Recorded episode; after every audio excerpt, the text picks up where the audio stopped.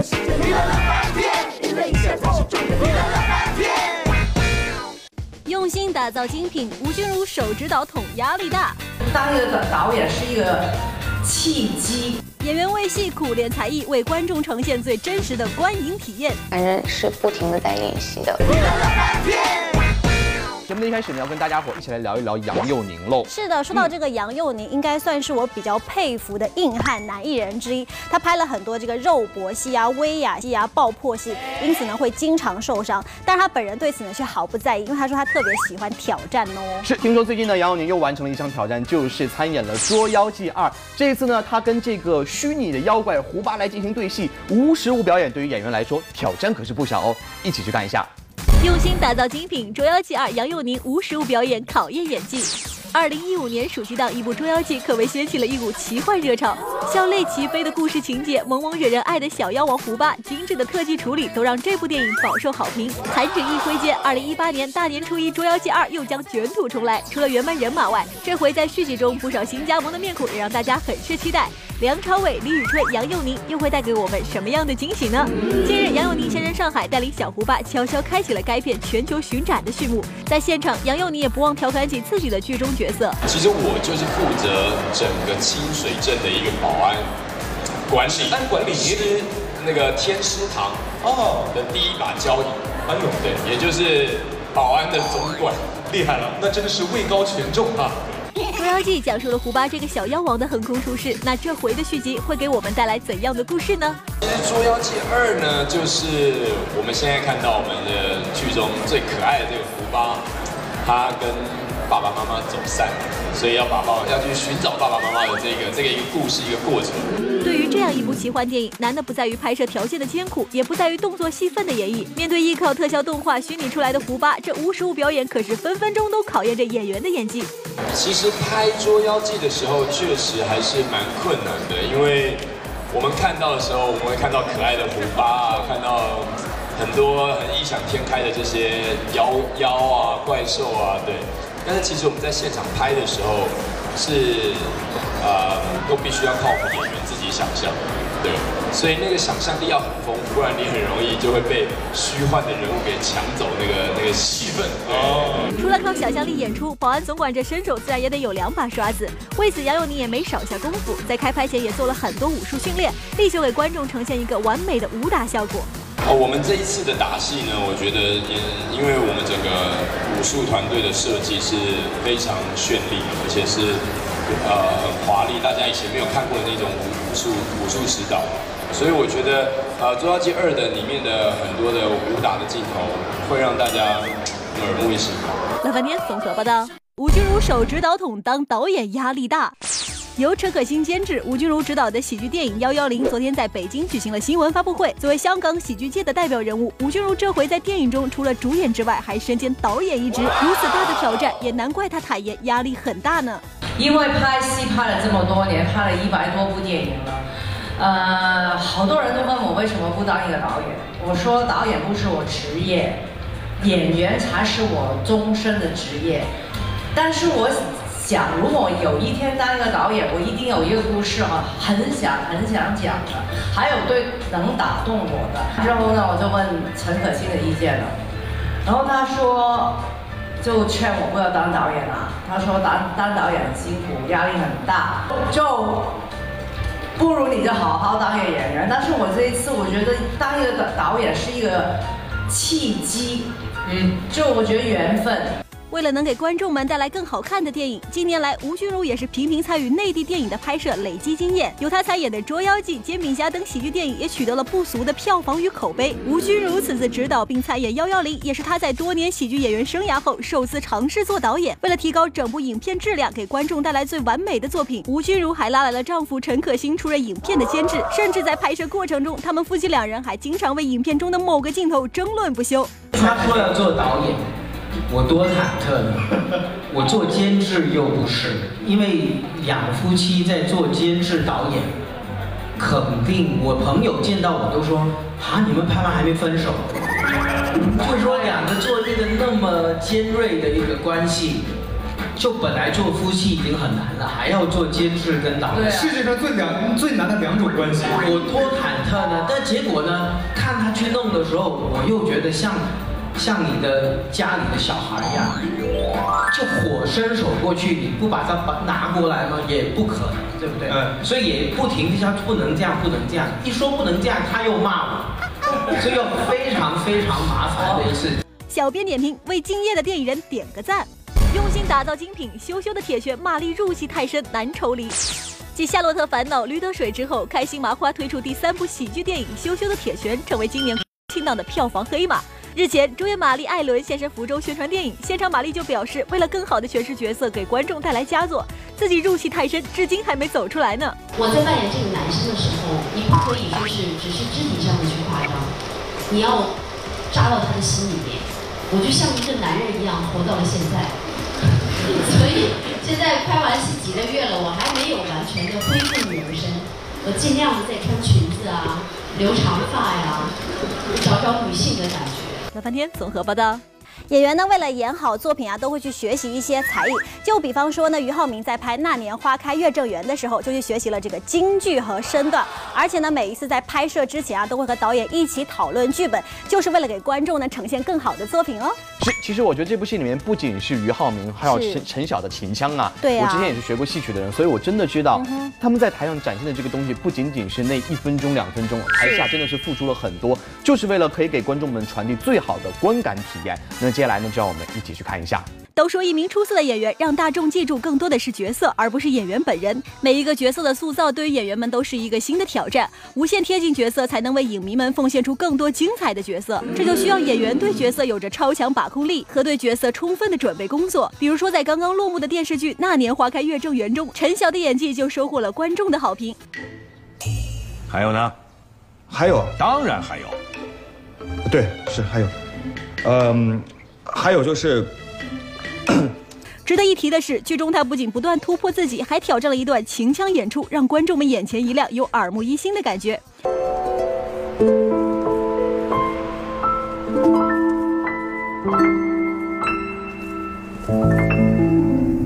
那场戏里边，嗯，之前找了秦腔老师，一个男生唱花旦的过来，教了我很长时间的，呃，唱词，因为有的时候太高了，我可能没有经过专业训练，我可能唱不上去或者怎么样。然后还有一些身段，怎么利用机器，而且关键是。那场戏是要求，呃，在戏曲的表演当中要有沈心怡的影子和沈心怡的一些特点存在在里头，所以这就很难，所以得我跟那个老师一块儿去商量，一块儿去研究，看怎么去把它做出来会更更更好看一些，嗯。样一丝不苟、敬业的工作态度，才会给这部剧增添很多耐人寻味的细节，观众们才能看得津津有味。其实不仅是为戏苦练秦腔，连最基本的台词表演，陈晓也没有落下。除了自己以外，剧组还在一起专门找中戏的台词老师，然后过来给我们抠台词。不仅抠台词，还还在房间呃排练。排练不是那种就是对词儿哦，是边就跟真的拍的一样。无论拍摄什么角色，陈晓都会努力钻研、努力学习，力求为观众呈现角色最完美的一面。做演员，陈晓是认真的。所谓的这种质量，是更是要要你演员自己，就是你得多重视，多花点功夫，多认真对待。和陈晓一样对角色认真负责的还有古力娜扎。最近正在热映的电影《缝纫机乐队》，娜扎在其中就扮演了一个出色的贝斯手丁建国。原本对贝斯一窍不通的娜扎，为了给观众塑造好这个角色，拒绝剧组为他准备的手替，狠下苦功，零基础学习贝斯。从我确定要接拍，呃，丁建国这个角色开始，剧组就给我安排专业的贝斯老师，然后在有时间的时候就会去我家里，还有我之后进了电视剧剧组，也跑到苏州，每天我收工之后，我都有回去每天上贝斯课，然后在有时间的，只要是在车上、飞机上有时间，我都会去看，呃，我在。上课过程中录的手的视频，一直看那个手法，反正是不停的在练习的。有学乐器的人可能多少都会有些了解，贝斯的弦比吉他要粗很多，弹起来其实很费力。对于不仅是贝斯零基础，对于乐器都是零基础的娜扎来说，是一个很大的挑战。但娜扎还是本着对观众负责的态度，尽自己最大的努力塑造完成这个角色。觉得哦，贝斯那个弦好粗，因为我以前我父亲很喜欢吉他，我知道吉他那个弦很细。然后当时刚开始有会觉得手挺疼的，然后也会有消气的时候，但是最后还是坚持下来了。反而到后面就是跟大鹏导演那个吉他虫儿虫儿飞的时候，因为我太专注于的学贝斯，然后。吉他那个时候对我来说，真的其实比贝斯还要有难度。这边娜扎将学习贝斯进行到底，那边高以翔为了出演影片《情欲曼哈顿》苦练舞蹈。在影片中，高以翔饰演的是一位百老汇演员，这对于舞蹈技能点为零的高以翔来说是一个巨大的挑战。我我是完全没有去练这这一段，然后就是导演就说哦，你就学丽坤就好了，就是他他跳什么你就跟着跳，然后看谁跳得好。后来。呃，我也是很意外，我我自己做了一个就是劈腿这个动作，我是从来没有做过。不仅在戏中挑战高难度的舞蹈，高以翔在电影中还经常遭到王丽坤的连环暴击，几场戏拍下来，整整被王丽坤打了三十几下巴掌。敬业的 高以翔为了给观众营造最真实的效果，所有挨巴掌的戏份都是自己亲自上阵。这是拍戏嘛，就是呃。有有的是有的时候是真的，有的时候是假的，但是观众看得出来看不出来是完全不知道。嗯，对啊，但是呃，真的是被挨了几下，是因为呃没办法抓那个镜头，是必须要真的打下去。如果说以上三位学习新技能都是给自己加个技能点的话，那么张震可以说是给自己找了一份工作了。张震为了拍摄电影《一代宗师》，专门花了三年的时间学习八极拳，并且拿到了八极拳的全国冠军。学习八极拳是一个很难熬的一段时间，因为。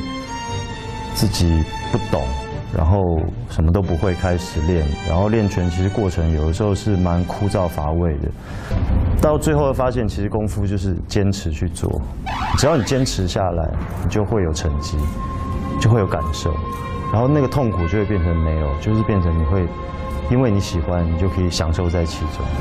而这一切的努力都只是为了电影中两分钟的片段能给观众最好的观影体验。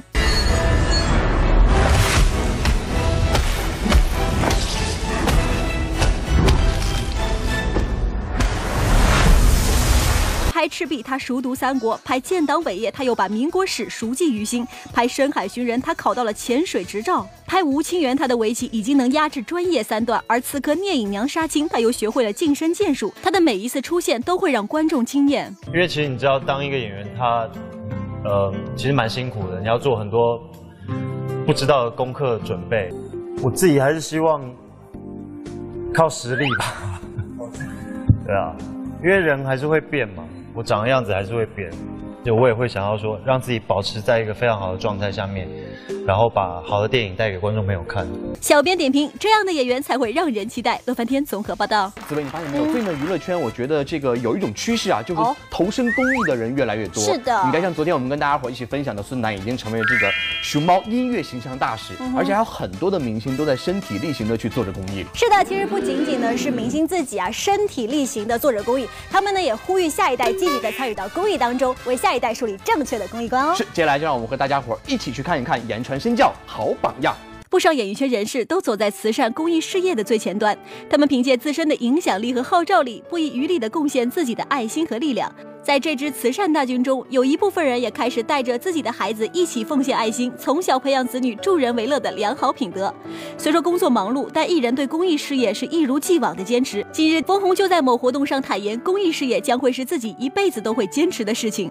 我觉得我们作为一个公众人物，我觉得有这样的义务和责任回馈给社会，而且我们的这个成功与鲜花和掌声都是来自于社会各阶层。如果我们有一点点的能力，也希望能够帮助和回馈一些弱势团体，而且做一个表率，也做一个榜样。这让我也觉得是一个对下一代很好的教育。言传不如身教，所以我觉得，呃，公益事业是我一直从我出道到现在。我已经出道二十九年了，所以明年是三十年，所以这个事情一会一辈子会做下去。的确，不仅是自身的表率作用，为下一代树立公益观念也是至关重要。一向致力于推广环保事业的梁咏琪也自曝，已经开始向两岁的女儿灌输环保意识，培养不浪费的好习惯。呃，跟他出门的时候，我在他的包包里也会放他的水瓶啊，放手帕，放一个不锈钢的吸管呢，然后让他知道，就是我们其实不用去用那些一次性的塑胶用品。公益从点滴小事做起，父母的言传身教的确是最好的教科书。而同样有着一儿一女的刘涛也有这样的安排。其实一直都在做，说实话啊，呃，有些就是自己默默的在做，那有些也有跟一些其他的呃公益组织合作的，会去一些呃孤儿院呀，啊，包括那个民工子弟学校啊之类的。我觉得我会有个计划吧，嗯。看来演艺圈人士在为下一代树立公益观念上都很有自己的教育理念，而娱乐圈的模范爸爸吴尊在教育子女上也很有自己的一套。不仅做好榜样作用，在参加一些公益活动时，也会带上女儿一起去感受、去体验。日前，吴尊就带着女儿一起参加慈善公益活动，倡导大家捐赠自己的闲置衣物，去帮助更多贫困地区的孩子们。一直以来，比如说我有做公益活动，我都会跟他分享，给他看照片。我希望他从小具有这种想法，要去帮助别人。因为我之前我妈妈也是这样子对对待我们，对，所以我希望啊，也可以把这个东西传到给我自己的小朋友。父母的影响的确是至关重要，而作为娱乐圈为数不多始终将公益事业摆在第一位的李亚鹏，二零零六年就是因为女儿的先天唇腭裂，创立了嫣然天使基金，到现在十一年过去，义务帮助百万名贫困唇腭裂儿童实施免费救助手术。说起如何传递给女儿公益正能量，李亚鹏则表示，最好的方式就是带她一起做公益，因为爱是流动的，也是需要培养的。带着她吧，其实因为她毕竟是孩子，你跟她讲太多的道理是没有用的。我觉得言传身教，比如说天使之旅，他也会跟我去，呃，彤彤小时候也会跟我去，燕儿现在也开始跟我们去，他可能还做不了什么，呃，但是他可以看到，我想这样的一种言传身教，感同身受，会给他内心烙下一些印记的。小编点评：培养公益理念从娃娃抓起。乐翻天综合报道。是的，今天节目就是这些，明天的同一时间，乐翻天在这里等着你哦。明天见再见。